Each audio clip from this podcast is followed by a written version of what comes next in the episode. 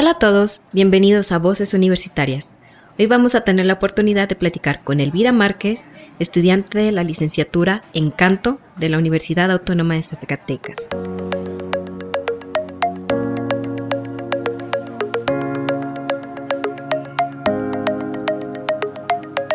Hola Elvira, ¿cómo estás? Hola, muy bien, muchísimas gracias por la invitación. Elvira, en Voces Universitarias tenemos un tema recurrente y queremos saber cómo eras cuando estabas en la, en la prepa. ¿Qué nos puedes contar? Bueno, pues yo siempre fui la típica ñoña del salón. en realidad nunca me he ido mal en la escuela, eh, pero estuve en dos preparatorias diferentes. Entonces para mí fue como un mm. cambio drástico el pasar de un colegio de bachilleres a la prepa de la UAS. Entonces, eh, justo cuando aparece ese cambio, no sé por qué me deschongo y uh. empiezo a, faltar a clases, incluso a reprobar algunas materias, pero ya que pasa ese año de adaptación, eh, pues vuelvo a ser la ñoña de antes. Entonces, se resume en que me gusta estudiar. Entonces, Elvira, ¿en qué preparatoria, en cuáles preparatorias estuviste? Bueno, eh, estuve el primer año de prepa en el Colegio de Bachilleres Plantel 1 y eh, desde tercer semestre hasta sexto, hasta que concluí la, concluí la prepa, estuve en prepa 4 de la UAS. Oye, eso es un cambio bastante considerable porque es algo bastante rígido, algo mucho más relajado. ¿Cómo eras en el aula? ¿Dónde te sentabas? Hasta adelante, siempre, siempre. Pegada ahí con el maestro. En ñoña, sí. bueno, entonces estás hablando porque dices que fue un descontrol. ¿A partir de qué semestre es cuando tú vuelves a tomar tu camino, por así decirlo, esta, esta luz que mencionas, ¿no? O sea, porque dices que eras muy ñoña y luego fue el destrampe y luego otra vez nuevamente. Bueno, en primero y segundo de prepa era normal, ñoña normal, y justamente yo me cambio hasta tercer semestre, hasta a la prepa de la UAS. Entonces tercer y cuarto fue cuando me descontrolé, me deschongué. Eh, y hasta quinto y sexto retomo la vida normal de ñoña. sí. Vuelves a ver la luz. Claro. Oye, ¿y tenías alguna actividad extraescolar? extraescolar? Sí, en las tardes iba al centro de idiomas y también iba a natación. Oh, así es.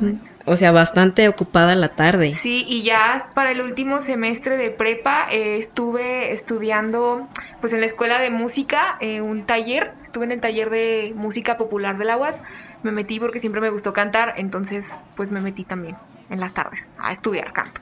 No, hombre, le decías a todo. ¿Cómo era tu situación económica en casa, Elvira? En realidad siempre ha sido estable, o sea, no, no me ha faltado nada ni tampoco me ha sobrado. Nunca, al menos que yo me dé cuenta, hemos tenido problemas económicos. Entonces creo que eso es algo que agradezco, pero bien, o sea, todo bien en casa. Oye, y entonces ya que después tomaste estas riendas de tu vida, por así decirlo otra vez, llegas a, a quinto semestre y dices, bueno, tengo que tomar un bachillerato. ¿Cuál tomaste y, por qué lo tomaste? Bueno, fue problemático eh, el, entrar al bachillerato porque yo hacía tantas cosas. Eh, me gustaba, como te comento, iba a natación, iba al centro de idiomas, eh, también de repente estudiaba música. En, en, secundaria había tomado clases de guitarra, entonces siempre la música ha estado como que presente en mi vida desde, desde que soy una niña. Entonces me gustaba hacer tantas cosas que no sabía a qué bachillerato entrar. Eh, justamente mi mamá me ayuda contratando una psicóloga, eh, pues a alguien, ¿cómo se Un orientador vocacional. Una orientadora vocacional. Ella me hace como distintas pruebas y todo apunta a que debo estar en sociales. Y yo ya lo sabía como que internamente, pero como que mis gustos eran tan amplios que no sabía por dónde, pero era más como que acertado entrar a sociales. Entonces entré a sociales y y pues sí, o sea, me di cuenta de que sí es lo mío, en, en general, todo lo que tiene que ver con sociales. Elvira, creo que das en un punto muy importante porque así como esta decisión que tomaste, pero que había diversos factores de decir, me gusta esto, aquello, una mujer versátil, por así decirlo, hacías de todo tipo de cosas. Este, realmente, ¿qué fue lo que más impactó en ti? O sea, ¿cuál fue ese detonante que te hizo decidir, bueno, creo que sí, este es el bachillerato? O sea, dentro de tantas cosas, tantas cosas que tú traías, al igual que muchos jóvenes, o sea, ¿qué fue lo que sí te pudo dar como que esa clave, decir, bueno, ya me hicieron un test, ya vi esto, ya vi esto, pero entre todo eso, no sé si hubo algo que te despertara el interés sobre el bachillerato. Bueno, eh, creo que pues hacerme caso a mí misma en mis gustos y en mi personalidad porque eh, siempre está como que esta parte de, ay, ¿de qué voy a vivir? Es que me voy a morir de hambre si estudio algo de sociales, mejor me voy a físico, mejor me voy a biológicas. Y yo estaba pues justamente como que debatiéndome todo eso, incluso en algún momento pensé en tener dos bachilleratos, pero dije, no, no, no voy a tranquila. poder. tranquila, vieja. Entonces, eh, pues dije, ¿sabes qué? La verdad, yo siempre he sido como muy... Eh, pues siempre me gusta platicar con la gente, soy muy social, vaya, mis gustos se, abocan más a eso, entonces me fui fiel y, por eso, o sea, no me dejé llevar por la economía ni por el futuro de que si iba a ser pobre o rico. Eso es súper importante, ¿no? Muchas veces uno se preocupa más por el futuro que realmente por disfrutar lo que está haciendo en ese momento. Entonces ya después de este llamado que tuviste a sociales, ¿qué carrera elegiste? Bueno, yo estudié, o bueno, estudio dos licenciaturas. Eh, al final Eso Me, me, me, fui por comunicación y ahorita actualmente ya la terminé y estoy estudiando la licenciatura en canto, pero yo no entré queriendo estudiar ninguna de estas dos al bachillerato. En realidad yo quería estudiar, eh, que, ah, eh, quería ser maestra de inglés. Como les digo, estaba en idiomas, quería ser maestra de inglés, de que, ay, pues sí. Y ya en, el camino dije, no, como que mejor psicología, me gusta más psicología. Yes, yes. Pero luego al final me llegó esta racha como del, dinero y dije, es que no, no voy a vivir, mejor ciencias políticas. Quiero ser rica y famosa. Quiero, quiero ser, ajá, rica y famosa, voy a hacer política. Y las dos semanas, o sea, antes de salir de la prepa, de que ya tengo que inscribirme en algún lugar, este, alguien dijo como que, un maestro nos preguntó, oigan, ¿y pues qué? ¿A dónde van a irse? Y alguien dijo, ah, yo a comunicación. Y se me quedó muy grabado eso, como comunicación se estudia, ¿qué es eso? Y pues ya, o sea, fui a preguntar como una universidad y me gustó mucho el programa y dije, sí, creo que sí es lo mío. y así, fue de repente. creo que tuviste como muchas vertientes y muchas ideas y muchos pensamientos antes de, de cualquier, de tomar cualquier decisión. Y ahora que ya culminaste como con lo de comunicación, pero continúas con lo de música. ¿Cómo decidiste estudiar música? Bueno, eh, como les digo, el, último semestre de prepa estuve estudiando en el taller de música popular de la Escuela de Música de la UAS y justamente cuando entro yo estaba como muy indecisa eh, si licenciatura o no licenciatura, quería aprender a cantar nada más. Siempre he cantado desde niña, pero quería aprender técnica. Entonces al estar ahí en, en, el taller me doy cuenta de pues cómo es que funciona. Yo llegué preguntando, oiga, pero ¿cómo me van a enseñar? O sea, yo no quiero cantar ópera, ni quiero cantar como clásico. O sea, yo quiero ser la próxima Shakira. Entonces, eso, vamos por todo. Entonces la secretaria me dijo, no, no, no, es popular, o sea, no, no, no, tú tranquila.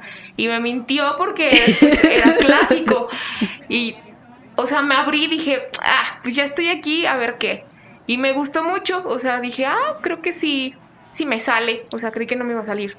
Entonces ya quedarme ahí, darme chance de descubrir, o sea, qué podía hacer, fue como descubrí que podía cantar clásico y así fue como me quedé tres, tres semestres en el taller de música hasta que dije, ya, yo voy a entrar a la licenciatura. O sea, creo que sí, creo que sí me gusta. Así fue. Elvira, ¿qué consejo le darías a los jóvenes de nuestra audiencia que estén interesados, bueno, como tú ya lo, lo mencionaste hace un momento, ¿no? Darte chance de descubrir. Pues yo creo que el miedo siempre es como que una barrera muy...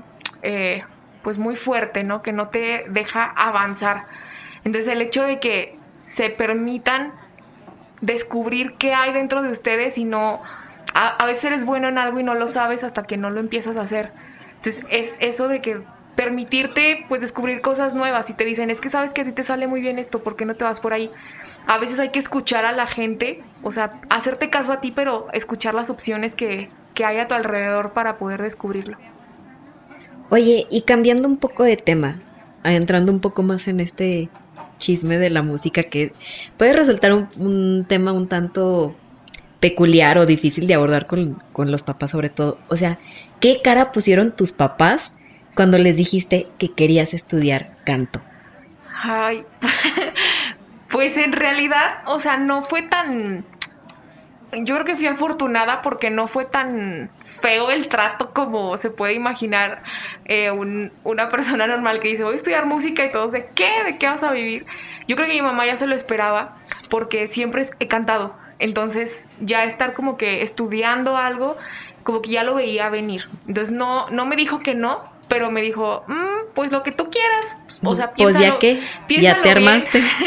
piénsalo bien, pero pues lo que tú quieras está bien. O sea, y sí, yo creo que hay que estudiar lo que te hace feliz, ¿no? Siempre, o sea, no, no preocuparse de más por el futuro. O sea, ya, ya en el camino ya resolviendo las cosas. Y bueno, dándole este giro, como dice aquí Valeria, ¿Qué tan molesto es que te pidan que cantes en las fiestas? Digo, me imagino que te lo han pedido. No, pues le encanta. pues mucho. A mí personalmente sí me, me incomoda, más que me moleste, me incomoda. Porque no, no lo veo como por el lado de, ay, es mi trabajo, o sea, no me lo pidas, pero personalmente me causa mucho conflicto como que todos te estén viendo, a ver, canta, y tú estás sentada normal en la esquina de que comiendo papitas, ¿sabes? Nomás me quiero comer mi tamal tranquila. Eso. Oye, Elvira, ¿y alguien que estudia canto, a qué se puede dedicar? Bueno, pues hay diferentes vertientes. Yo sé que lo obvio es a cantar, pero puedes ser maestro de canto, eh, maestro de técnica vocal, o puedes buscar algún posgrado que te especialice en algo en específico que tenga que ver con el canto, ¿no? Ya sea la enseñanza, ya sea eh, la interpretación, muchísimas cosas. Puede ser coreauta en algún coro. Aquí en Zacatecas, por ejemplo, está el coro del Estado, que permite que estudiantes y profesionales se integren a él y te dan, obviamente, un pago por ello. Puedes ser solista para alguna orquesta o de algún coro o independiente, puedes formar parte de estudios de ópera, de compañías de ópera de, México o de otras partes del mundo. Hay campo, es, es difícil en el sentido de que la competencia es mucha, entonces siempre tienes, tienes que preocuparte por ser el mejor. Pero de que hay opción, hay opción. O sea, alguien, un músico nunca se ha muerto de hambre. ¿Y tú qué haces ahorita, Elvira? ¿Dónde o dónde te podemos escuchar? No sé. ¿Dónde te encontramos? ¿Dónde te encontramos exactamente? Bueno, yo desde hace cuatro años estoy en el coro del estado de Zacatecas. Entonces, eh, bueno, ahí cuando tenemos conciertos ya pues les podré pasar la información. Ahorita por cuestiones de la contingencia no, no, no hay conciertos, pero desde hace cuatro años estoy ahí. También eh, estoy en el taller de ópera de Sinaloa. Recientemente me, me dieron esa oportunidad de pertenecer a este estudio de ópera que es uno de los más importantes del país. Hay mucha gente de, de otros lugares, de otros estados. Y también, bueno, de repente me invitan a cantar con la Orquesta de Cámara del Estado de Zacatecas también, a hacer conciertos como solista. Elvira, y, y, este, en este estudio de ópera que dices que afortunadamente estás, ¿qué tan difícil es pertenecer?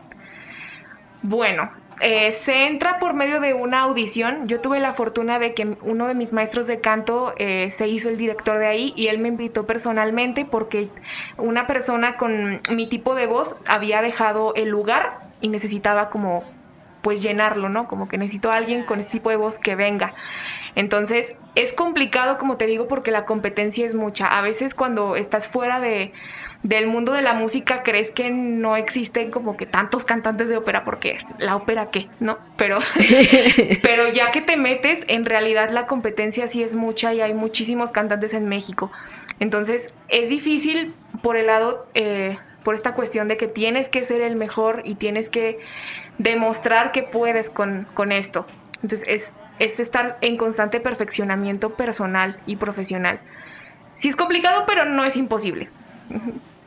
No, pues resulta ser un, una disciplina bastante exigente, como a comparación de otras carreras, la, la, gente pensaría que es algo muy tranquilo, es como un pasatiempo, pero en realidad se toma con la misma seriedad que, que cualquier carrera de ciencias exactas. Ajá, sí, justamente, eh, de hecho, cuando, bueno, yo estudiaba comunicación, no quería entrar a la licenciatura todavía porque era ya tomárselo demasiado en serio, ya estar en clases, estar en constante práctica, entonces por eso preferí mientras estudiaba comunicación quedarme en el taller y después de concluir esta carrera meterme a la licenciatura. Eh, ya en la licenciatura obviamente tienes que estar ahí cumpliendo un horario, en tus clases y una parte buena que tiene la, la Escuela de Música aquí en Zacatecas es que te permite eh, regular tu carga de materias, es decir, tienes cuatro años eh, de licenciatura, pero puedes acabarla en seis. Entonces ya tú dices, este semestre agarro cinco materias, el que sigue dos, el que sigue me echo las 15 que me faltan y así, es, es, lo bueno y esa opción que te da la escuela de música y que encanto, eh, lo mínimo que de edad que puedes tener son 17 años, ya que tu voz está un poco más estable, ¿no? En un mm. instrumentista generalmente entra desde niño en el nivel infantil al juvenil y pasa a la licenciatura, pero con la voz es, es diferente, ¿no? No, pues resulta ser algo bastante complejo. Sí.